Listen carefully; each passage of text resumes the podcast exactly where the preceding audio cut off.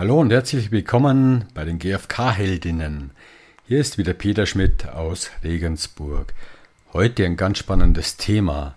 Stellt euch vor, ihr habt die gewaltfreie Kommunikation kennengelernt, diese Methode, und ihr versucht im Gespräch, weil ihr möchtet, dass ihr sicher geht, dass ihr verstanden werdet, ihr versucht diese Methode anzuwenden und drückt euch vielleicht in den vier Schritten aus. Also habt ein Bewusstsein darüber, die Unterscheidung von Beobachtung, Interpretation und so weiter. Und auf der anderen Seite kommt dann so eine Gegenreaktion, sowas wie, also, also, also so brauchst du mal gar nicht kommen. Oder, also, also mit dem Psychoscheiß ja bitte auf. Oder, also komm, wie redest denn du? Das ist irgendwie komisch. Was du irgendwie, magst du da irgendwas mit mir? Oder, oder wirst du mich manipulieren? Oder, oder also so eine Reaktion kann durchaus kommen, dass da auf der anderen Seite jemand ist, die sich unwohl fühlt. Und die Frage ist, wie geht es anders? Wie können wir die Methode anwenden, um in der Haltung zu bleiben und Bewusstsein zu haben, Dinge zu trennen, klare Sprache zu haben und gleichzeitig die Chancen erhöhen, dass auf der anderen Seite jemand ist, der uns gerne zuhört, mit der Art und Weise, wie wir sprechen. Das ist das Thema des heutigen Tages. Und ich freue mich sehr, mit Vera Hein darüber zu diskutieren, zu reden und ihre Meinung zu hören, ihre Erfahrungen. Und ich wünsche euch viel Spaß dabei. Ich finde es so wichtig, dieses Thema. Und ich hoffe, ihr könnt sehr viel mitnehmen. Und los geht's!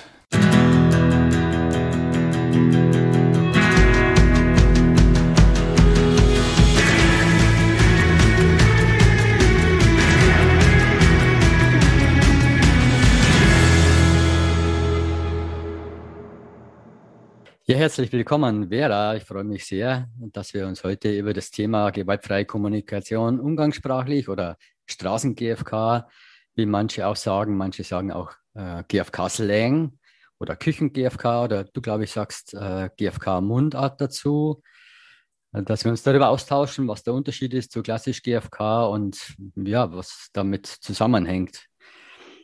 Herzlich willkommen. Ja, danke, Peter. Ich bin äh, froh, hier heute dabei zu sein und ähm, meine Erfahrungen teilen zu dürfen und äh, bin gespannt auf unser Gespräch. Ja, mich interessiert das Thema, weil ich habe einen ähm, Freundeskreis, einen sehr engen Männerfreundeskreis. Und da kann ich mich an eine Situation erinnern mit einem davon. Äh, das war so eine hitzige Diskussion, der wollte unbedingt was mitteilen und so seine Meinung. Und ich habe halt dann so klassische empathische Vermutungen angestellt. Ich habe halt versucht herauszufinden, was, warum regt es denn so auf? Was ist da so dahinter? Und dann kam die Reaktion, hey, hör mal bloß auf mit dem Scheiß. Also, also das kannst du jetzt gleich lassen hier da. Also die GfK-Sprache, so wie, wie ich das halt ähm, angewendet habe. Und dann habe ich es natürlich gelassen, habe das halt alles innerlich gemacht. Und da stelle ich schon manchmal eine Herausforderung fest bei Menschen, die da empfindlich, also dass, dass Menschen empfindlich darauf reagieren, wenn sie merken, da ist ein Gegenüber, die hat was gelernt und die wendet es an und ja. Was vermutest du, was ist deine Erfahrung da, was da bei der anderen Person, wenn wir so klassische GFK sprechen, in vier Schritten, was da so los ist? Mhm. Ja, also meine, also ich kenne das auch, habe das auch mehr als einmal erlebt und meine Vermutung ist, dass das etwas mit der Augenhöhe zu tun hat. Also, weil wenn wir die GfK anwenden oder die Menschen wissen, dass wir GfK machen ähm, oder mit der GfK unterwegs sind, dann haben wir ja möglicherweise aus Ihrer Sicht einen Vorsprung, äh, was Kommunikation betrifft. Und viele Kommunikationstrainings sind ja auch damit verknüpft, dass man die Menschen dazu bringt, das zu tun, was sie haben wollen. Ähm, und dass man dann eben manipulativ die Sprache nützt. Und meine Vermutung ist, dass da so wie die Augenhöhe verloren geht oder dass man Angst hat, der Mensch wendet das jetzt an ähm, und ich muss nachher was tun, was ich nicht will. Das kann so ein Teil sein. Der andere Teil kann auch sein, äh, wenn wir uns nicht gewohnt sind, über Gefühle und Bedürfnisse zu sprechen, dann wissen wir vielleicht auch gar nicht, was unsere Gefühle und Bedürfnisse sind. Und dieses Nachforschen kann dann manchmal auch ähm, unangenehm sein, weil das ja auch mit der Verletzlichkeit in Verbindung bringt. Und ähm, deswegen ist es wichtig, im, im, also zu sehen, was passiert. Ähm, reagieren die Menschen drauf oder nicht? Und ist es ihnen eher unangenehm und dann gefällt es mir, was du getan hast, einfach in die, in die stille Empathie zu gehen und versuchen herauszufinden, ähm, worum geht es dem Menschen, ohne jetzt da das abzufragen genau und mehr auf der Herzensebene in die Verbindung zu gehen. Ja, da würde ich auch noch gleich kommen mit äh, Gefühlen danach. Äh, vorerst mal vielleicht für Menschen, die jetzt zuhören, die sich noch nicht so genau auskennen mit gewaltfreier Kommunikation. Klassische gewaltfreie Kommunikation, Ausdruck von den vier Informationen, die es Sinn machen, mitzuteilen oder die vier Schritte, Beobachtung, Gefühl, Bedürfnis und Bitte. Und umgangssprachlich GFK oder Straßen-GFK, das ist deine Definition. Was ist deine Definition davon? Ja, ich nenne es eben gerne ähm, Giraffenmundart zum Beispiel, aber ich spreche auch von der Straßen-GFK äh, oder Küchen-GFK. Hm. Genau. Ja. Und ähm, wie sind deine Erfahrungen damit? Du hast ja, ich habe weiß von dir eine Geschichte, die du erlebt hast. Vielleicht magst du die teilen? Ja, gerne, gerne. Also ich war schon ein Weilchen mit der GfK unterwegs und mein Mann und ich, wir hatten ein Thema ähm, zwischen uns, dass wir, in dem wir beide sehr verletzlich waren. Und ich wusste, dass ich viel Selbstempathie brauche, um das ansprechen zu können. Und ich habe mir dann auch äh, Empathie geholt von anderen Menschen und mich versucht, ähm, wirklich im Kern damit zu verbinden, worum es mir dann auch ging. Und dann war ich auch so, dass ich sage, so jetzt habe ich den Mut, ich weiß, worum es mir geht und ich möchte so gerne mit meinem Mann da in Verbindung kommen.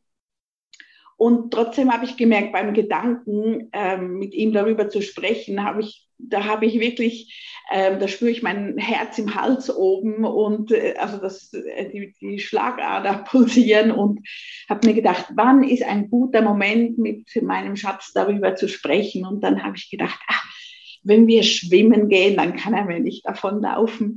Ähm und äh, dann sind wir also im Zürichsee schwimmen gegangen und, und äh, dann habe ich angefangen und weil, weil, ich, weil ich einfach sicher sein wollte, dass ich es richtig hinkriege, so wie ich das meine, habe ich dann halt mit dieser klassischen Giraffe angefangen und gesagt, wenn ich an das und das denke, dann fühle ich mich so und ähm, dann äh, habe ich das, ich habe dieses Bedürfnis und wie ist das für dich, wenn du das hörst? Und dann hat mein Mann gesagt, hör mir auf mit dem Scheiß, ähm, äh, wenn schon, dann sag, was du, was du willst und, und äh, ich bin jetzt hier am Schwimmen. Und dann ähm, war ich natürlich im Moment schon auch geschockt, selbst wenn ich das schon antizipiert hatte, dass das möglicherweise passieren könnte. Ich habe das Tempo rausgenommen, bin äh, hinter ihm hergeschwommen und ich habe geweint, ähm, weil mein Versuch, mit ihm in, in Verbindung zu kommen, so ähm, ins Leere gelaufen ist. Und ja, dann nach einer Weile konnte ich mich auch mit mir selber wieder verbinden und habe so gemerkt gehabt, mein größter Schmerz war jetzt im Moment nicht einmal so das Thema an sich, das jetzt gerade lebendig war, sondern wirklich das Bedauern darüber, wie schwierig es ist, in Kontakt zu kommen, gerade dann, wenn es uns beiden ans Eingemachte geht. Und, und ich konnte mich auch damit verbinden, dass ich, dass ich ähm, aus einer guten Absicht mit den vier Schritten gesprochen habe, weil ich einfach so, so gerne mit ihm in Verbindung kommen wollte. Und ich hatte keine Idee, wie ich es hätte anders machen können, weil ich gewusst hätte, wenn ich meinen Emotionen freien Lauf gebe, dann werde ich Worte benutzen, die mir nachher leid tun. Und so bin ich dann eben eine Weile hinterher geschwommen und, und habe gemerkt, jetzt beruhigt sich auch wieder etwas in mir, weil ich, weil ich das Schöne drin sehen kann. Ich habe aus guter Absicht diese vier Schritte angewendet und nicht um ihn zu manipulieren, sondern wirklich um in Verbindung zu kommen. Und das war in dem Moment irgendwie einfach meine, meine bestmögliche Strategie, die mir in den Sinn gekommen ist. Und ähm, als ich an dem Punkt war, konnte ich auch wieder das, das Thema ähm, mit ihm aufnehmen. Also ich habe wieder Tempo aufgenommen, bin wieder neben ihm hergeschwommen und habe ihm dann das auch gesagt, dass ähm, ich jetzt gehört habe, dass er möchte, dass ich einfach die Sachen gerade raussage ähm, oder was auf jeden Fall nicht mit GFK zu machen. Und ich habe mir jetzt im Moment Zeit nehmen müssen zum Überlegen, weshalb habe ich das so gemacht. Und dann habe ich ihm gesagt, schau, ähm, mir liegt so viel daran, dass wir gemeinsam durch diese Krise durchgehen können und dass wir das gemeinsam schaffen. Und ich ringe, ich ringe echt nach Worten, die zur Verbindung beitragen. Und ich habe so Angst, dass wenn ich einfach so drauf losrede, dass ich Dinge sage, die, die mir nachher leid tun und die das vielleicht noch schwieriger machen, als es eh schon ist. Und deswegen habe ich es mit der GfK probiert. Und ähm, meine Bitte ist, ob ich es nicht trotzdem noch mal probieren darf. Und dann hat er gesagt, ja, also gut, dann halt, aber erst, ähm, wenn wir fertig geschwommen sind. Ich möchte jetzt das Schwimmen genießen. Und da habe ich gesagt, ja, gerne, ich schwimme gerne mit dir jetzt hier und genieße die Landschaft. Und ähm, ja, und so konnten wir dann später über das sprechen. Mhm. Ja. ja, da sprichst du ein Thema an, ähm, was ich auch spannend finde und auch mich beschäftigt. Mm, wir, also Menschen, die sich mit gewaltfreier Kommunikation beschäftigen, mm, die Haltung, die dahinter ist, der Rahmen, in dem wir uns bewegen, ist ja immer die drei Elemente. Also ich möchte mich verstehen, ich möchte gern verstanden werden und ich möchte die andere Person verstehen, also Verbindung zu mir, zu anderen. Das ist das, warum wir uns damit beschäftigen. Und die vier Schritte, die helfen uns dabei, ein Bewusstsein zu haben und ähm, in dieser Haltung zu bleiben. Und gleichzeitig ist für mich äh, so der, einer der Hauptaspekte oder die Hauptfrage, wie kann ich die Chancen erhöhen? Wie kann ich die Chancen erhöhen, dass ich verstanden werde und dass ich die andere Person verstehe? Und da ist diese Gratwanderung. Verwende ich die vier Schritte klassisch ähm, oder wende ich umgangssprachlich die gewaltfreie Kommunikation an?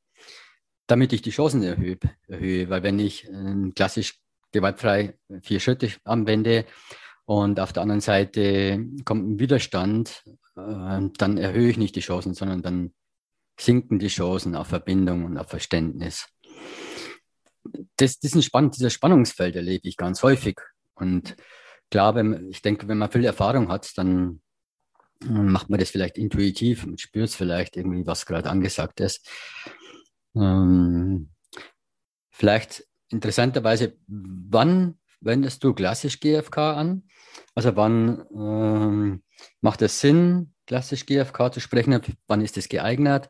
Und wann ist es eher geeignet, in Straßen GFK zu sprechen? Ja, also die klassische GFK wende ich vor allem an in der Selbstempathie. Also dass ich mir wirklich so eine Auslegeordnung mache ähm, auf der Beobachtungsebene. Was ist denn genau passiert? Ähm, und wenn ich dann, wenn es mir dort gelingt, Bewertungen und Interpretationen ähm, rauszukristallisieren und die beiseite zu lassen, dann verändert sich schon etwas bei mir, weil ich merke, aha, okay, habe ich Geschichten äh, drin. Ähm, dann schaue ich, wie ist meine Befindlichkeit, wie geht's mir jetzt, was brauche ich. Und da hilft mir natürlich einfach dieses Gerüst, in dieser klassischen Giraffe äh, drin zu sein und mir dann auch zu überlegen, was ist denn genau meine Bitte, was hätte ich gerne vom Gegenüber. Und ähm, dann, ja, ich, ich kann gar nicht so genau sagen, wann ich, also natürlich die klassische Giraffe, ähm, hast du vorher gerade gesagt, oder? Die kann dann auch auf Widerstand stoßen, weil man eben diese, diese Sätze auch eintrainiert hat. Und dann lohnt es sich, sich zuerst mal damit zu verbinden, worum geht es einem und dann versuchen, die eigene Sprache zu finden, das umzuformulieren, dass es eben nicht so wie ein Gebet tönt oder ähm, irgendein Lied, das man singt oder ein Mantra, das man singt. Und, und ähm, das ist schon hilfreich, wenn ich da ähm, dann meine eigenen Worte finde. Und ja, es gibt ja viele Trainer, die auch sagen, wenn du GFK lernst, mach mal erst drei Jahre das, ähm, ohne dass du mit anderen Leuten das zusammen übst, hm, ähm, sondern mach es einfach für dich innerlich. Und ich bin da so ein bisschen ambivalent, weil es ich habe ja auch viele Menschen, die in ein Einführungsseminar kommen und die gehen raus mit der klassischen Giraffe und tada, es funktioniert, es trägt zur Verbindung bei. Ähm, und dann gibt es natürlich auch viele Momente, wo es eben so jetzt wie mein, mit meinem Mann gelaufen ist, wo es dann vielleicht nicht so ist. Ähm, ich würde mir, glaube ich, gerne also wenn ich merke, ich bin so nervös, dass wenn ich, wenn ich meine eigene Sprache verwende, dass ich dann den Pfad verlasse und ich verbunden bin mit dieser Absicht, ähm, in Verbindung zu kommen und dass ich, dass ich aus dieser Absicht eine Liebeserklärung mache und meinem Gegenüber sage, warum ich das jetzt in diesen vier Schritten klassisch anwende. Und dass ich, dass mir im Moment einfach nichts Besseres einfällt, als das, und ich so gerne möchte in Verbindung bleiben. Und mit der Absicht, dass wir beide gehört werden und ob ich es nicht so probieren darf. Und dann kann ich eben das als Brücke benutzen. Also das Ja bekommen von der anderen ja, Seite. Genau. Ja. Und wenn nicht, ja gut, dann, dann, äh, dann nicht, oder? Und dann ähm, versuche ich es halt vielleicht anders zu formulieren oder ich sage, du, dann brauche ich einfach im Moment noch mal ein bisschen mehr Zeit, um mir klar zu werden, worum es mir wirklich geht und, und ähm, ja, weil es mir wirklich darum geht, miteinander hier durch diese, diese Situation durchzugehen. Lass uns das mal ein bisschen konkreter machen für Menschen, die zuhören, Straßen-GFK noch nicht so ähm, kennen. Erster Schritt ist, eine klare Beobachtung mitzuteilen, eine klare Wahrnehmung. Und da wird oft angeboten, wenn ich das höre oder wenn du sagst das und das und das. Ähm, wie könnte man das umgangssprachlich formulieren? Hast du da Angebote? Ja, also ich könnte mal überhaupt, dass wenn ich sehe, ähm, oder höre, das weglassen, indem ich, indem ich sage, du, jetzt habe ich gerade den Kühlschrank aufgemacht und finde mein Joghurt nicht mehr da drin. Ich hatte das mit meinem Namen angeschrieben. Hm, das wäre zum Beispiel so der Einstieg. Hm. Und ähm, dann sage ich, wie es mir geht. Also jetzt bin ich gerade überrascht. Ähm, und was brauche ich? Dann brauche ich Klarheit oder, oder vielleicht ist es auch, ich möchte gerne Dinge wiederfinden, ähm, die mir gehören oder ich möchte gefragt werden, äh, wenn es mich betrifft. Also je nachdem, in welche Richtung ich dann gehe, was mir dann im Moment gerade wichtig ist. Und dann sage ich, du hast du eine Ahnung, wo mein Joghurt ist oder äh, hast du das gegessen oder ähm, genau. Und, und dann, dann äh, ja, ist das recht umgangssprachlich und klassisch wäre halt vielleicht, ähm, ich sehe im, im Kühlschrank ist mein Joghurt ähm, nicht mehr, Na mein Name stand drauf, ich bin frustriert, ähm, weil ich Verlässlichkeit brauche. Ähm, bitte kauf mir ein neues Joghurt oder hast du mein Joghurt gegessen oder irgendwie sowas dann. Und das Problem ist, dass wir ja diese vier Schritte oft dann anwenden, wenn es brenzlig wird. Und wenn mein Gegenüber dann schon hört, wenn ich sehe, dann weiß die Person gerade, jetzt wird es brenzlig, oder? Und dann ähm, kommen die Abwehrmechanismen natürlich hoch, weil ich, wenn ich das immer wieder so verwende. Und eine andere Möglichkeit wäre auch zu sagen, ach, ach, jetzt ärgere ich mich, aber jetzt gucke ich gerade in, in, den Kühlschrank und mein Joghurt ist nicht mehr da. Ähm, habe ich so Lust drauf gehabt und, und ähm, möchte mich so möchte mich so gern darauf verlassen können, dass die Dinge auch da sind, wenn ich, wenn ich mit denen rechne. Sag mal, weißt du, wo das hingekommen ist? Und dann hört man das nicht so, jetzt bin ich mit den Gefühlen eingestiegen. Also dass man da so auch ein bisschen spielt. Ja. Der Reihenfolge. Also ich merke auch, wenn, wenn ich manchmal so klassisch GFK ja so wirklich so streng nach äh, Schema, dass ich selber sogar Widerstand habe, obwohl ich selber das weitergebe. Und äh, ich finde es super zur Selbstklärung, wunderbar. Und ich bin auch ein Freund davon, die Dinge etwas, die Schritte etwas zu vermischen, vor allem wenn es nicht so ganz ähm, schwierige Themen sind, äh, ganz äh, explosive den zweiten Schritt eben vorher zu machen und dann erst der, die Beobachter mitzuteilen. Also da etwas flexibler damit umzugehen, was einfach gleich wieder umgangssprachlicher klingt und äh, auf der anderen Seite bekömmlicher vielleicht.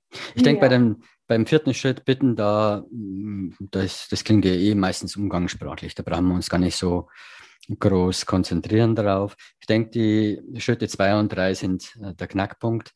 Also einmal bei Gefühlen ich habe letzte Woche, vorletzte Woche ein Firmenseminar gehabt. Da waren äh, neun Männer, zwei Frauen.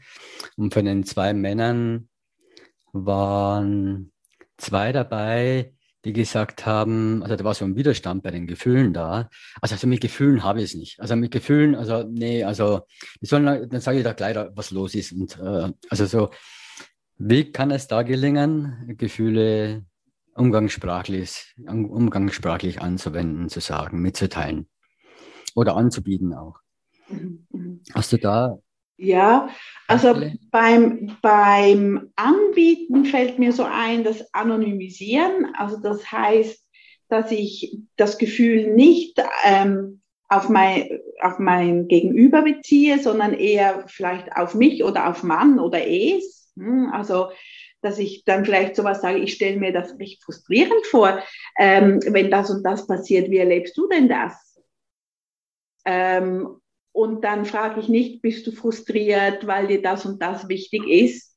Und das ist oft schon ein Einstieg, der so ein bisschen natürlicher klingt und der dann auch mehr in Resonanz geht. Oder ähm, dass ich, dass ich ähm, sage, ähm, das kann schon frustrieren, sowas zum Beispiel. Oder ähm, ja, was könnte es doch sein? So, ähm, Bei der Frage könnte man schon ganz schön nachdenklich werden. Ja, genau. Bei der Frage Mann. könnte man, genau, man könnte da ganz schön. Das ist so anonymisiert. Genau, genau, genau. Ja, Allgemeiner, ja. nicht so direkt. Ja, genau. Oder es gibt Menschen, ähm, die da ja dann völlig austicken, wenn sowas passiert. Wie geht's dir denn damit? Oder irgendwie so. Ja. Ja, genau. ja, danke. Ja. Dann kommen wir zu den Bedürfnissen. Ich habe gestern mit Lorna Ritchie aus Berlin telefoniert. Die schreibt gerade oder hat gerade ein Buch geschrieben mit Gottfried Spencer zur gewaltfreien Kommunikation. Und das wird jetzt demnächst erscheinen. Und äh, sie haben sich auch mit dieser Thematik beschäftigt, GfK umgangssprachlich. Und da hat Godfrey gesagt, er hat damit Schwierigkeiten, weil er hat Sorge, dass die gewaltfreie Kommunikation, der Kern der gewaltfreien Kommunikation, die Bedürfnisse, dass die verwässert werden und dass dann die Bedürfnisse mit den Strategien vermischt werden. Wie ist da deine Meinung? Weil das ist, ich finde das generell ein spannendes Thema. Es gibt ja auch in der GfK-Szene äh, Menschen, die sagen, ja, vier Schritte, die braucht man nicht. Äh, man kann ja auch so sagen, was man sagen will. Wenn man in der Haltung ist, äh, ja, da kann man unterschiedlicher Meinung sein. Ähm, wie siehst du das, die Gefahr, äh, die Sorge, dass die GfK da verwässert wird, wenn man die Bedürfnisse nicht so klar benennt? Mhm. mhm. Also für mich bringen die Bedürfnisse einfach wirklich auch Klarheit ins Gespräch. Also sie bringen Gespräche auf den Punkt. Und von dem her ist es mir schon ein Anliegen, dass diese irgendwo ähm, auch klar zum Ausdruck kommen. Und wenn ich anfange, eine, eine Strategie, also eine Handlung zu vermischen mit, mit, mit dem Bedürfnis, dann rutscht eben auch schnell mal ein Du rein, dann sage ich, ja, weißt du, mir geht es einfach auch um Verlässlichkeit von dir.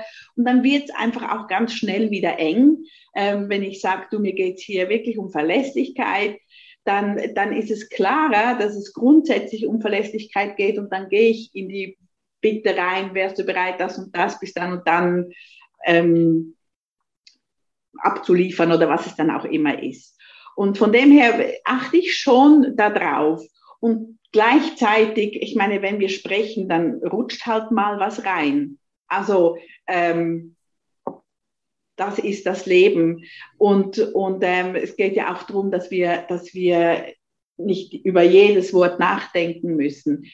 Ich sehe das ein bisschen so, dass wenn ich das wirklich trainiere und diese Bedürfnisse rein und klar zu halten, dann kann ich auch mal was anderes tun und merke aber dann schon, hier vermische ich was oder nicht. Ähm, und dann kommt das mehr ins Bewusstsein. Wenn ich es aber nicht gelernt habe, das mal wirklich auseinander zu dröseln, dann vermischt sich das und das ist ja das, was in unserer Umgangssprache normal, wenn wir keine GFK sprechen, ja ständig passiert. Und deswegen, ja, ist es für mich so, das Lernen, wie, ich habe mal einen Kurs gemacht in, in, ähm, in äh, chinesischer Malerei. Und dann mussten wir da so stundenweise den gleichen Strich üben. Und dann ähm, fanden wir das schon eine Stunde, schon lange, oder? Und dann hat der äh, chinesische Mallehrer gesagt, ja, er hätte bei einem Meister in China gelernt und er hätte ein Jahr lang den gleichen Strich gemacht. Und ähm, nach diesem Jahr konnte er auf, oder die gleichen Striche gemacht, aber nach einem Jahr durfte er dann anfangen, frei zu malen und dann hat es einfach schwupp, schwupp, schwupp gemacht und alles war am richtigen Ort und der Pinselstrich hat einfach ähm, gestimmt. Und so sehe ich es eben auch mit der GfK, also dass wir auch mal am Anfang ein bisschen lernen, das wirklich auseinanderdröseln, um dieses Bewusstsein zu schaffen, ähm, damit ich auch im Gespräch später auch merke, okay, jetzt gibt es gerade was, was im Gespräch vielleicht schief läuft und vielleicht merke ich dann, oh ja, jetzt habe ich, glaube ich, eine Person in, in, ins Bedürfnis reingenommen und dann kann ich während dem Gespräch wieder navigieren und das wieder zurechtbiegen oder das Gespräch wieder in Fluss bringen und da hilft mir einfach dieses Bewusstsein. Und äh, von dem her finde ich es wichtig zu lernen auf jeden Fall und dieses Bewusstsein ähm, präsent zu haben, weil dort eben auch die Stolpersteine sind, die uns das, die Kommunikation manchmal ähm, schwierig machen. Ja. Ja, du sprichst mir aus dem Herzen. Also das, was du beschreibst mit dem Pinselstrich, das ist ja eine Bewusstseinsschulung, eine Achtsamkeitsschulung, eine Meditation, äh, um, um im Hier und Jetzt zu sein bei dem, was ich tue. Das ist ähm, einerseits ähm, bei Einführungsseminaren oder Beschäftigung mit gewaltfreier Kommunikation Bewusstsein zu haben. Es gibt Gefühle und es gibt Denkgefühle oder Pseudogefühle, äh, Bedürfnisse und Strategien. Ähm, und ich denke, dass Bedürfnis Umgangs, äh, gewaltfreie Kommunikation, um, umgangssprachlich, Straßen-GFK, dass das schon eine fortgeschrittene Übung ist. Es macht Sinn, sich erstmal auf diese vier Schritte zu konzentrieren und dann ex zu experimentieren und es birgt immer die Gefahr, dass ich, wenn ich nicht sehr bewusst bin, dass ich dann was vermische miteinander. Mhm. Und gleichzeitig ist es für mich halt einfach auch ähm, gewaltfreie Kommunikation, umgangssprachlich, das ist halt für mich einfach so eine gewisse Leichtigkeit. Also ja, es macht mir einfach mehr Spaß. Äh, es ist so ähm, nicht so streng, nicht so ja, nicht so ordnungsmäßig und äh, also so da etwas spielerisch zu sein mhm. auch. Man kann ja unglaublich spielerisch sein mit diesen Bedürfniswörtern auch. Lass uns spielerisch, lass uns spielen. ähm, mhm. Bedürfnisse umgangssprachlich verwenden. Wie mhm. würdest du, das, du hast vorher Verständnis, äh, Verlässlichkeit hast du gesagt, Verlässlichkeit habe ich gehört, ja. ja genau. Wie könntest du das umgangssprachlich verwenden? Also wenn man eine aktive Sprache draus macht, indem man ein Verb reintut, ich möchte mich verlassen können, oder ähm, wenn, wenn wir Dinge, wenn Dinge abgemacht werden, dass die dann auch so stattfinden. Ähm, wichtig ist einfach, dass ich die Person möglichst draußen lasse und mir hilft dann manchmal so diese ähm, diese Sichtweise von, hey, ich, ich möchte das mit allen Menschen, also mit dir, mit dir, mit dir, mit dir, mit dir und mit allen Menschen auf dieser Welt und auch mit mir. Und dann brauche ich keine Person da reinzunehmen. Und dann eben kann ich sagen, hey, ich möchte mich echt einfach darauf verlassen können, wenn man was abgemacht hat. Ähm, und dann ist es umgangssprachlich. Und ich bin aber in dieser Haltung drin, ich will es mit der ganzen Welt. Ich will das mit allen Menschen. Ich wünsche mir das auch für alle Menschen. Deswegen ist es mir Verlässlichkeit ja zum Beispiel auch ein hoher Wert und ich tue vieles, damit Verlässlichkeit sich erfüllt. Authentizität äh, als empathische Formulierung, weil wenn wir dabei sind, wir sprechen die GfK an, also so klassisch GfK in vier Schritten und es entsteht Widerstand, dann geht es ja oft darum, dass man echt ist, dass man authentisch ist, Authentizität. Wie könntest du das umgangssprachlich anbieten? Ja, möchtest du so sprechen können, wie dir der Schnabel gewachsen ist oder da kommt es auch wieder darauf an, welch, welche aus welcher Facette man oder welcher Perspektive man das dann anguckt, die Authentizität. Es könnte auch sein, ähm, möchtest du einfach auch, ähm, dass es okay ist, dass wenn du dich ausdrückst, wie du es tust, dass du dann trotzdem dazugehörst oder ähm, angenommen bist, egal welche Worte du jetzt benutzt. Oder es könnte es noch sein, ähm, Authentizität. Ja, dann sind wir wieder dabei mit der Flexibilität von der Sprache her. Je nach Zielgruppe, wenn ich jetzt einen Jugendlichen habe oder jemanden im Gefängnis oder meine Chefin, mit der ich spreche, die eine Hierarchie drei Stufen über mir ist, von der, von der äh, ähm, Ordnungsstrategie her, wie heißt das, auf der Hierarchie, ja. Hierarchie, auf der genau nicht auf der menschlichen Ebene, sondern auf mhm. der strukturellen Ebene, ja, das genau. Wort, genau. Äh, da braucht es andere Worte. Ja, genau. Es braucht andere Worte und gleichzeitig ähm, sind das ja auch alle Menschen, oder? Also sie haben, wir teilen ja diese Bedürfnisse miteinander. Und da äh, fällt mir auch eine Geschichte ein, ähm, wo ich die GfK äh, ja auch noch am Lernen war, habe ich in, in einem äh, größeren Unternehmen gearbeitet und durfte einen Kaderworkshop ähm, organisieren für, für, ja, für das gesamte Kader. Und der, der, der CEO und der HR-Chef waren sich irgendwie nicht einig, wollten unterschiedliche Dinge. Und ähm, ich habe die irgendwie nicht zusammengebracht und irgendwann habe ich gedacht, okay, jetzt mache ich einfach einen Termin mit dem CEO ab.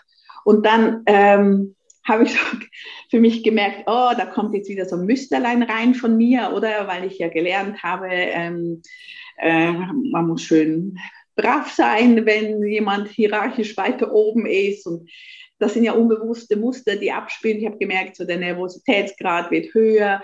Und dann habe ich gedacht, bevor ich jetzt in das Meeting mit dem CEO gehe, ähm, stelle ich mir einfach nochmal vor, ich gehe in das Gespräch und da ist ein Mensch ein Mensch, der ähm, einen guten Grund hat, weshalb er das vielleicht anders haben möchte wie, den, wie, wie der HR-Chef ähm, und ich möchte es einfach rausfinden. Und ähm, mein altes Muster hat gesagt, ja, was will der jetzt mit dir reden und so, oder du bist ja eh so weit unten in der Hierarchie und jetzt, äh, gut. Da bin ich dann also rein, habe mich eingestellt auf die Augenhöhe und dann habe ich ihm gesagt, ja, eben da ist eine Diskrepanz und ich möchte das gerne geklärt haben, damit ich auch vorwärts machen kann mit meinen Vorbereitungen und dass es dann auch allen passt. Ähm, und ob wir ähm, nicht nochmal sonst also ein Meeting zu dritt haben könnten oder irgendwas nochmal besprechen, dies und diese Punkte. Und dann sagt er zu mir ähm, auf Schweizerdeutsch, Kazit, also keine Zeit. Hm. Und dann stand ich da und ich mag mich noch so erinnern, ich ähm, es war wie so eine Weggabelung und es hat so wie die Zeit auseinandergenommen und da, also gezogen und, und dann wusste ich genau, jetzt kann ich in mein altes Muster reingehen und sagen, okay, ich habe es immer gesagt, oder ähm, was habe ich hier schon zu berichten und würde sagen, ja, oh, Entschuldigung, ich, ja, ich gehe ja wieder, oder? oder ähm, ich gehe jetzt in die andere Richtung, einen Schritt auf ihn zu und das Beste, das mir gerade noch so rausgekommen ist, ist, habe ich gesagt, hey, bist du unter Druck und fragst dich gerade, wie du alles unter einen Hut bekommst, da sagt er doch zu mir, ja. Und da stand ein Mensch, der sich im Moment gerade gefragt hat, wie kriege ich das alles unter einen Hut und jetzt noch ein zusätzliches Meeting. Und da habe ich gemerkt, da habe ich so einen Boost bekommen von, ja, da will ich beitragen, dass das jetzt irgendwie zum Laufen geht. Ähm, habe ihm dann irgendeinen Vorschlag gemacht und, und äh, wie wir das angehen könnten. Und dann habe ich mit dem HR-Chef nochmal gesprochen. Auf einmal flutsch, flutsch, ähm, war alles in Butter. Und das war für mich so ein Schlüsselmoment in der GfK, wo ich wie gemerkt habe, ich habe die Entscheidung, in welche Richtung ich gehe. Und wenn ich meinem Gegenüber unterstelle, dass es äh, ein Mensch ist und eben nicht ein Chef in der Funktion natürlich, ähm, aber am Ende vom Tag sind wir alle Menschen und, und das, dieser Schritt ähm, war für mich ganz wichtig, um auch das Vertrauen zu bekommen in die GfK, dass es funktioniert. Ja, schön, wie du das beschreibst, weil da kommt so für mich der Kern raus. Ähm, eine gewaltfreie Kommunikation, Bedürfnisebene und du hast sein Bedürfnis genannt und dadurch ist eine Verbindung entstanden. Auf der Bedürfnisebene entsteht Verbindung, es entsteht Resonanz. Bei dir ist Resonanz entstanden, bei ihm ist Resonanz entstanden. Deswegen ist es ja der Kern der gewaltfreien Kommunikation, weil alles, was wir tun, es geht immer um Bedürfnisse. Und da können wir alle miteinander in Verbindung treten, wenn wir äh, uns auf die Art und Weise unterhalten und das auf den Kern bringen. Ja, genau. Und ähm, ja, es gibt zwei Möglichkeiten. Die klassische GfK, Bedürfniswörter als Substantive oder diese in Verbform äh, umzuformulieren. Ähm, wie würdest du gehört werden, weil in Konflikten äh, oder auch wenn wir selber ein Problem haben, wir wollen was ansprechen, dann geht es ja immer um gehört werden. Mhm. Und wenn die anderen Personen involviert werden, dann geht es denen auch um gehört werden. Wie, wie könntest du das noch anders formulieren, umgangssprachlicher, als Selbstausdruck mhm. Oder auch als Angebot? Also möchtest du, möchtest du wirklich verstanden werden, worum es dir im Kern geht.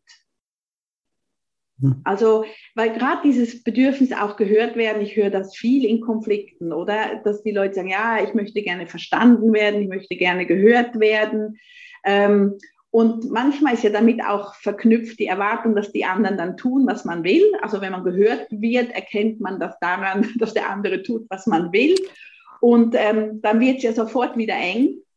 Und ich glaube, dass dieses, ähm, im Englisch gibt es dieses Getting Gotten, also, also wirklich erfasst werden im Kern, ähm, worum es einem geht. Ich glaube, danach sehnen wir uns. Und, und äh, da gefällt mir die Formulierung, das auch so eben zu sagen. Möchtest du wirklich, dass im Kern verstanden wird, ähm, was, dein, was dich bewegt oder was, ähm, was so wichtig für dich ist?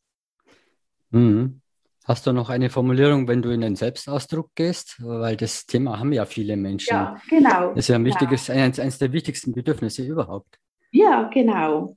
Ähm, ich glaube, ich, ich würde es auch in diese Richtung äh, nehmen, dass ich sage, ich, ich, möchte so gerne im Kern verstanden werden, worum es mir geht. Also, und, und dass ich vielleicht auch noch so eine Einleitung mache, hier geht es mir wirklich ähm, ums Eingemachte. Und ich, ich wünsche mir nichts mehr, als dass ich verstanden werde, worum es mir geht. Ich glaube, dann nehme ich diese Wörter schon auch rein, aber ich bringe es halt mit dieser Emotion auch, also ich sehe ich seh mich ja jetzt gerade selber hier im Zoom und da sehe ich auch ganz viel Körpersprache. Ähm, die da mit, mitspricht, oder? Also dieses Verbundensein mit, mit dem, worum es einem geht. Ja. Ja, ich kann mich erinnern, weil du das erzählst, vor zwei Tagen habe ich das erst äh, umgangssprachlich äh, angebracht. So, ich, äh, stopp, stopp, stopp mal. Mir ist wirklich wichtig, dass das, was mir jetzt gerade, was, was, was ich dir sagen will, dass es so ankommt. Äh, und dann habe ich nochmal angefangen. Ja. Genau. Also sich, sich einfach einsetzen auch äh, ja. dafür, ja. ja. dass das, äh, was man sagen möchte, auch äh, bei der anderen Seite ankommt. Genau. Und weißt du, in der Umgangssprache, also wenn wir jetzt in der Alltagssprache generell, haben wir ja, also in der Schweiz ist es so und ich glaube in Deutschland auch, ähm, dass wir immer sagen, ähm, Du weißt schon, was ich meine. meine. Also wir holen uns ja ständig diese, diese Rückversicherung eigentlich, holen wir uns ein, aber wir warten meistens gar nicht, äh, ob wie der andere reagiert. Wir reden gleich weiter. Also wir geben dem anderen gar nicht die Chance, irgendwie ähm, auch uns, also vielleicht noch so ein schnelles Nicken oder was, und dann reden wir schon wieder weiter. Und das zeigt mir aber, wie wichtig es eben ist für uns im Kern, in unserer guten Absicht, im Menschsein gesehen zu werden. Ja. Und. Ähm, ja, und die GfK hat ja dann auch die, die Beziehungsbitten, oder wo ich einfach auch dann sagen, kannst du mir ähm, sagen, was bei dir gerade angekommen ist, oder äh, mir würde so gut tun, ähm, zu hören, was, was jetzt gerade bei dir gelandet ist, damit ich weiß, ob ich mich klar ausgedrückt habe oder nicht. Ja. Ja, es geht immer wieder um Verstehen, Verstanden werden, Verbindung und Verständigung. Ja. Äh, wenn man, wenn man die, ich glaube, wenn man die Haltung, wenn es uns gelingt, in der Haltung zu sein, immer wieder diese Haltung zu haben, diesen Fokus, äh, dann glaube ich, kann man auch, dann glaube ich, kommen auch die Worte. Es geht ja viel um Ton, Tonfall, wie die Worte transportiert werden. Dann glaube ich, ähm, erreicht man auch auf der anderen Seite so eine Bereitschaft zuzuhören, ja. darauf einzugehen und den Widerstand zu, zu vermindern, die Chancen zu erhöhen. Genau. Hast du Tipps für Menschen, die jetzt äh, sagen, ja gut, das möchte ich ein wenig äh, trainieren? Ich habe die GfK gelernt, äh, so klassisch, habe ein Bewusstsein darüber und jetzt würde ich es gerne ein bisschen umgangssprachlich anwenden, auch für meine Kinder oder im Business-Kontext. Was könnten Menschen tun, die da ähm, ja, etwas umgangssprachlicher das anwenden möchten? Mhm. Also das eine ähm, also wir haben eigentlich zwei Sachen schon mal angesprochen. Das eine ist, äh, mal zu schauen, wie gelingt es mir, das, wenn ich sehe, wenn ich höre, wegzulassen am Anfang, weil das so das, der Einstieg für, für ein, ähm, eine Kritik ja sehr oft auch ist. Das ist das eine. Ähm, dann das andere ist, dass wir versuchen, eben, wie wir vorher angeschaut haben, eine aktive Sprache zu nützen, also dass ich nicht sage Verlässlichkeit, sondern ich möchte mich verlassen ähm, können oder, oder ähm, genau das. Dann auch, was man weglassen könnte, wäre so, äh, weil ich das Bedürfnis nach da, da, da habe, weil das wird ja dann mit der Zeit auch inflationär benutzt. Ich habe das Bedürfnis und dann denken die anderen schon, oh mein Gott, was kommt jetzt wieder? Ja. Ähm, und kann man das nicht anders formulieren, wie zum Beispiel, weißt du, Verlässlichkeit liegt mir so am Herzen oder hat eine große Bedeutung für mich oder ähm, ist mir wichtig. Ja das, das lockert das Ganze auch schon so ein bisschen aus und ja. macht dieses Bedürfnis nicht mehr so ganz offensichtlich, weil Bedürfnis ja manchmal auch mit bedürftig ähm, dann in Kontakt gebracht werden kann und in Verbindung. Und dann ja, fühlt sich das dann auch nicht so angenehm an oder es ist nicht so leicht dann zu hören. Also das ist etwas, was ich ähm, wirklich auch empfehle. Und dann, was ich auch noch so lustvoll finde, ist zu schauen, finde ich Metaphern ähm, auf der Körperebene. Es brennt mir unter den Nägeln oder es liegt mir auf der Zunge oder ähm, ich bekomme weiche Knie oder ähm, ich habe kalte, jetzt kriege ich echt kalte Füße hier. Ähm, und Natürlich sind diese Körperwahrnehmungen nicht gleich punktgenau, wie wenn ich sage, ich habe Angst oder ich bin frustriert oder ich bin besorgt. Also das sind ja verschiedene Nuancen. Und trotzdem gibt es so, so ähm, einen Hinweis, in welche Gefühlskategorie es reinkommt. Und das macht es für mich auch nochmal umgangssprachlich. Ja, das gefällt mir auch sehr, ja. sehr gut, weil umgangssprachlich, äh, bekömmlich und ähm, ja, für Menschen, die, wo man denkt, na, das ein bisschen vorsichtig sein mit äh, der Art und Weise, wie ich spreche. Äh, dann gibt es ja viele Menschen, die sehr visuell unterwegs sind, die sehr viel in Bildern denken, die, die, genau. die kann man halt das super abholen. Die mhm. haben dann, die können in Resonanz gehen mit dem, weil die, die, die, die, bei denen taucht gleich was auf, was da los sein könnte bei dir oder ja. Genau, genau. Und ähm, eine Strategie, die ich auch von, von ähm, Sarah Payton gelernt habe, ist, dass man so in, also so wie die, die ähm, das, das Wunder oder die Träume ausspricht, die jemand, äh, jemand hat. Also wenn ich jetzt jemanden empathisch abhole, dass du sagst, wünschst du dir, dass du jetzt einfach irgendwo auf der Hängematte liegen könntest und einfach alles rund um dich herum vergessen könntest. Und dann wird die Person in diesem Bild abgeholt und dann sagt sie, oh ja, das wäre so schön und gell, das würde, würde für dich Ruhe und Entspannung bedeuten und vielleicht auch mal ein bisschen Leichtigkeit. Ist das so? Also dann kann man hinter, hinterher die Bedürfnisse noch nachschieben, aber dann ist, dann, dann trifft es ins Herz hinein. Mhm. Oder wünschst du dir, dass du am Morgen aufstehst und einfach alle Konflikte vorbei sind und du, und du ähm, wieder zur Arbeit gehen könntest und den Menschen fröhlich guten Tag sagen kannst und in die Augen schauen. Und dann wird die Person vielleicht sagen, ja, oh ja, das wäre so schön. Ähm, und dann, ja, gell, so Harmonie und, und wirklich das Miteinander wieder erleben zu können. Und dann schaue ich dort, ob ich ähm, ins Herz treffe und, und äh, ob wir dort in Verbindung kommen. Ja. Und das regt eben die Fantasie auch an, die Bilder, wie du vorher gesagt hast. Und das aktiviert ähm, beide Hirnhälften.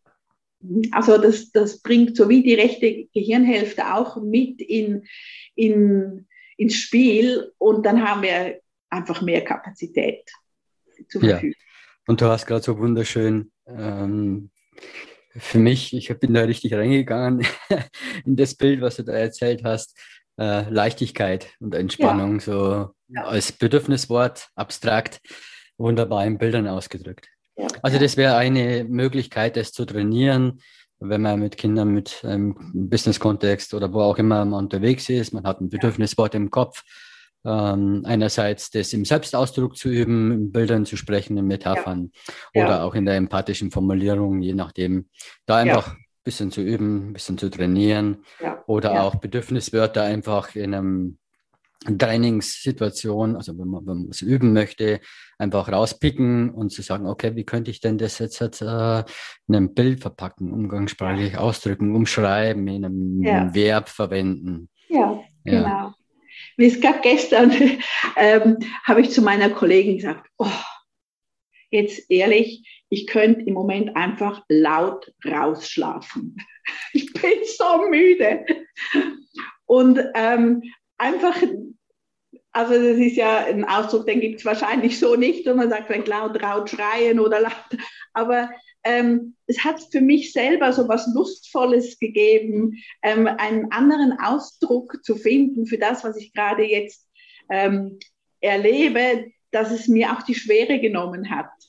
Und ich denke, okay, was, was will ich jetzt tun? Dann bin ich nachher rausgegangen und habe ein paar Herzkreisübungen gemacht und geatmet und äh, mich wieder aufgetankt.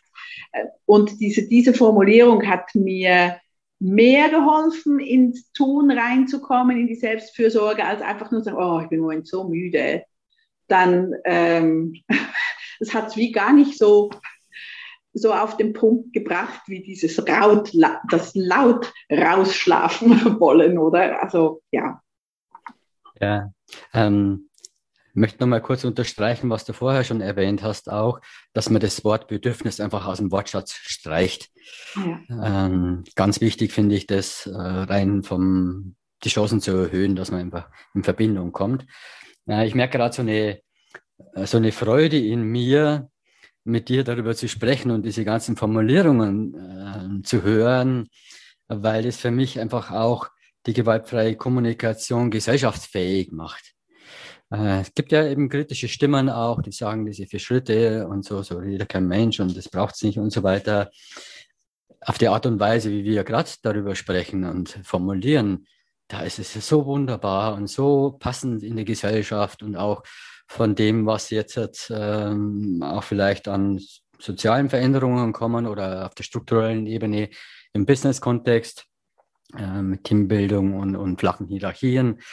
Ach, da ist es äh, wunderbar. Das macht mir gerade richtig Spaß und gibt mir so Zuversicht da, wow, das, das, das ist genau das, was ich hin will, wo meine so innere hm, Leichtigkeit auch hin möchte. Mhm. Ja. Ja. Ich habe eine Schwierigkeit äh, manchmal, ähm, das umgangssprachlich auszudrücken, und zwar, wenn ich vor allem im E-Mail-Verkehr mache ich das oder auch ähm, im ähm, persönlichen, wenn ich Wertschätzung ausdrücken möchte. Ich lese das auch ganz häufig, äh, bin ja viel im GfK-Kontext unterwegs, lese auch viele E-Mails, wo Wertschätzung ausgesprochen wird, auch Fachverband etc. Ähm, und dann lese ich diese Formulierungen, äh, ja, da erlebe ich viel Unterstützung, hm, Wertschätzung, was auch immer. Also diese. Formulierung, da erlebe ich, mhm. um mitzuteilen, das ist das, was ich da, was bei mir da ankommt, was ich, ähm, wofür ich dankbar bin. Mhm. Und mir fallen wenig, also andere Formulierungen ein. Ich bin dankbar oder ich erlebe da. Hast du da Alternativen noch? Das wird mir selber einfach helfen, da noch ja. etwas. Ja, also ähm, ich steige hier jetzt auch in ein Brainstorming ein. Also es könnte zum Beispiel sein, das bedeutet für mich, ähm, mhm. auch immer, was könnte es noch sein? Ähm, Gut, das ist auch recht GFK-Jargon, kommt, muss man ein bisschen gucken. Also ich feiere hier gerade dies und dies und dieses Bedürfnis, also feiere hier Leichtigkeit und ähm, dann, was könnte es noch sein?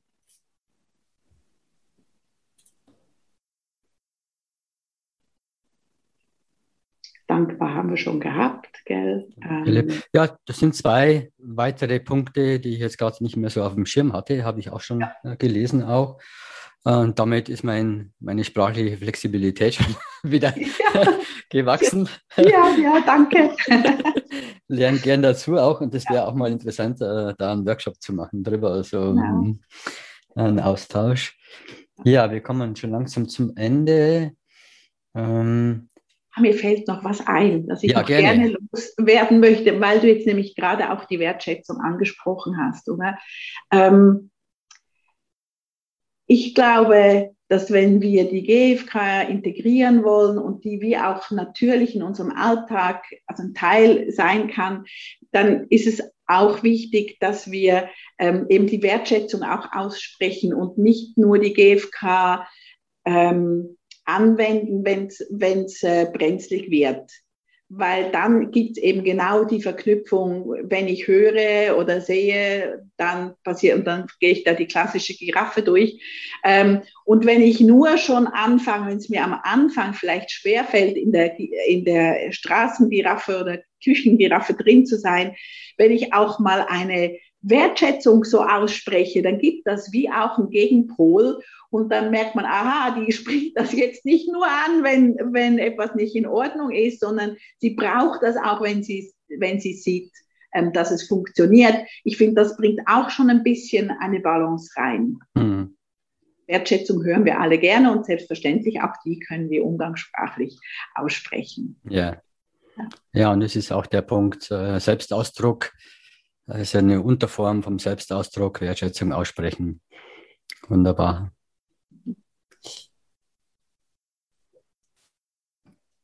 Du hast äh, 1997, glaube ich, die GfK kennengelernt, ja, also fast genau. 24 Jahre. Wow. Ja. Und ähm, du machst ja ganz viele andere Sachen. Wenn man mal äh, so dein, dein deine Erfahrungen. Ich würde gerne einfach dich fragen, was gibt es so für dich in deinem Leben, so eine Essenz, äh, auch in Bezug zur GfK, so lange dabei zu sein? Ähm, was ist so deine, dein Wichtigstes, was du gelernt hast für dich in der Phase Persönlichkeitsentwicklung? Also was, was sind so ein paar Punkte, wo du sagst, das ist so für mich das ganz Wichtigste Learning, ähm, ja, wo du vielleicht teilen magst? Ja, Also ich habe, wie du sagst, ja viel gemacht, NLP, die ganze äh, Leiter, ähm, die man da so nehmen kann. Und ähm, lösungsorientiertes Coaching, Hypnose, also ja, Wing Wave, es gibt ganz, ganz viele Dinge gelernt. Und ich bin ja dann wirklich bei der GfK als Hauptfeld hängen geblieben. Und ich glaube, ich bin deswegen hängen geblieben, weil die GfK für mich ein Geschmacksverstärker ist für alles, was ich bis jetzt gelernt habe an Kommunikationsmodellen ähm, oder äh, weil dies, dieser Fokus auf die Lebendigkeit, auf die Bedürfnisse, ähm, der hilft mir, egal was ich mache ähm, das, das bringt einfach, also auch zum Beispiel mein, ich tue viel auch mit Wingwave ähm, coachen und mit dem Fokus auf den Bedürfnissen gibt das einfach ähm, äh, nochmal einen ganz anderen Schub rein. Und, und ich finde das so kostbar, dass ich die GfK einfach gar nicht mehr wegdenken kann. Die ist so ein Teil von meinem ähm, Leben geworden. Und was mir halt auch gefällt, ist, dass sie, dass sie anwendbar ist überall. Oder ich kann sie, ich kann sie zu Hause mit meinem Liebsten, ähm, mit, meine, mit meiner Mutter, mit meinen Geschwistern, äh, also im Familiensystem anwenden, mit meinen Patenkindern. Ich kann sie im Büro anwenden, ich kann sie mit Kunden anwenden, ich kann sie mit dem Vermieter äh, oder der Vermieterin anwenden von, von meinen Seminarräumlichkeiten. Ich kann überall hilft sie mir, oder? Also es ist so, und das, das begeistert mich einfach an, an der gewaltfreien Kommunikation schon seit so vielen Jahren. Und ich denke eigentlich, also es gibt, glaube ich, keinen einzigen Tag, wo ich nicht bewusst damit in Verbindung komme, indem ich mich mal selber liebevoll frage, wie geht es mir jetzt gerade, was brauche ich jetzt? Ähm, oder dass ich mir überlege, was braucht jemand anderes. Es ist einfach, ja, ich, und ich ich habe es gern praktisch. Also ich lerne gern etwas und wende es überall an oder also anwenden, das hört sich ja dann wieder so sehr, ähm, ich nütze jetzt mein Tool, es ist ja eher so eine Lebenshaltung. Und trotzdem die Frage, wie geht es mir jetzt gerade, was brauche ich jetzt, ähm, das ist eine der Fragen, die in diesen vier Schritten vorkommen und die sind einfach sehr, sehr praktikabel. Ja, und damit äh, ist für mich der, der Hauptfokus äh, gewaltfreie Kommunikation. Alles, was du beschrieben hast, bezieht sich immer auf dich. Mhm. Äh, egal, ob du dich versuchst, empathisch zu verbinden, das ist eine Entscheidung, die du triffst, aus einer Haltung heraus, weil es dir wichtig ist. Und das ist für mich das, das Schönste an der gewaltfreien Kommunikation, dass ich für mich einfach ganz, ganz, ganz, ganz viel tue. Andere profitieren davon und äh, mhm. sind Nutznießer etc. Aber es ist für mich, was ich für mich äh, an Bewusstsein äh, bekomme, an Lebendigkeit spüre und so weiter. Ja, ja. ja das teile ich mit dir. Und auch so in Ergänzung, glaube ich, dazu ist diese Selbstverantwortung, also in dieser Selbstverantwortung bleiben zu können. Ähm, zum so überlegen, okay, es sind meine Bedürfnisse und was kann ich jetzt tun? Egal wie es außen aussieht, wie kann ich mir Sorge tragen, ähm, finde ich persönlich was ganz ähm, Hilfreiches, weil es mich handlungsfähig behält. Also ähm, und, und auch immer wieder so die Frage an mich, also ich glaube, das ist für mich auch so ein Lebensthema, oder?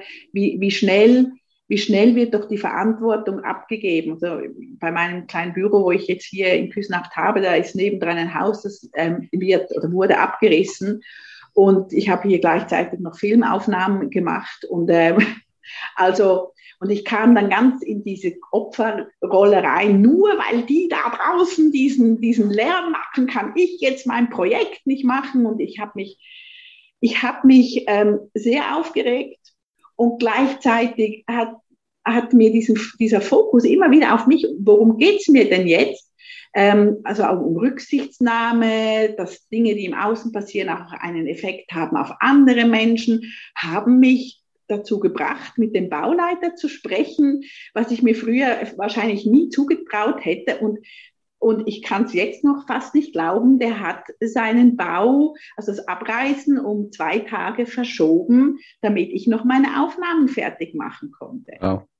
Und äh, gibt es denn sowas? Ja, es gibt's, aber nur, weil ich zurück in diese Selbstverantwortung gegangen bin und mich gefragt habe, was brauche ich jetzt und was will ich jetzt tun, damit sich was verändert? Weil aufregen über diese Baustelle kann ich mich noch die nächsten zwei Jahre, jeden Tag, wenn ich möchte. Ja. Wow. Ja. ja, danke fürs Teilen von dem, von dem letzten Punkt und äh, hm, kommt auch raus, so die gewaltfreie Kommunikation zu lernen, ist ja eine andere Form von Denken, eben bedürfnisorientiert. Und es mag nicht leicht sein. Für viele ist es einfach nicht leicht, äh, von dem Opferrolle rauszugehen und von den Schuld äh, nach außen bei sich anzukommen. Es ist nicht leicht und gleichzeitig kann es, gleichzeitig kann es leicht werden danach. Genau, genau. Das gefällt leichter. mir. Das gefällt mir. Das bringt wunderbar auf den Punkt, ja. Ja, sind wir beim Ende. Vielen Dank. Es hat mir eine riesige Freude gemacht, äh, mit dir mich zu unterhalten. Danke ja, dir, Vera. Ich danke dir, Peter. Ähm, ich bin auch ganz inspiriert und ähm, ja, queerlig irgendwie im Moment, so fühle mich ganz vital und freue mich über den Austausch und das Miteinander suchen nach Worten und, und äh, gemeinsam erforschen. Das mag ich. Vielen Dank. Ja. Ja. Mach's gut. Tschüss. Auch. Tschüss.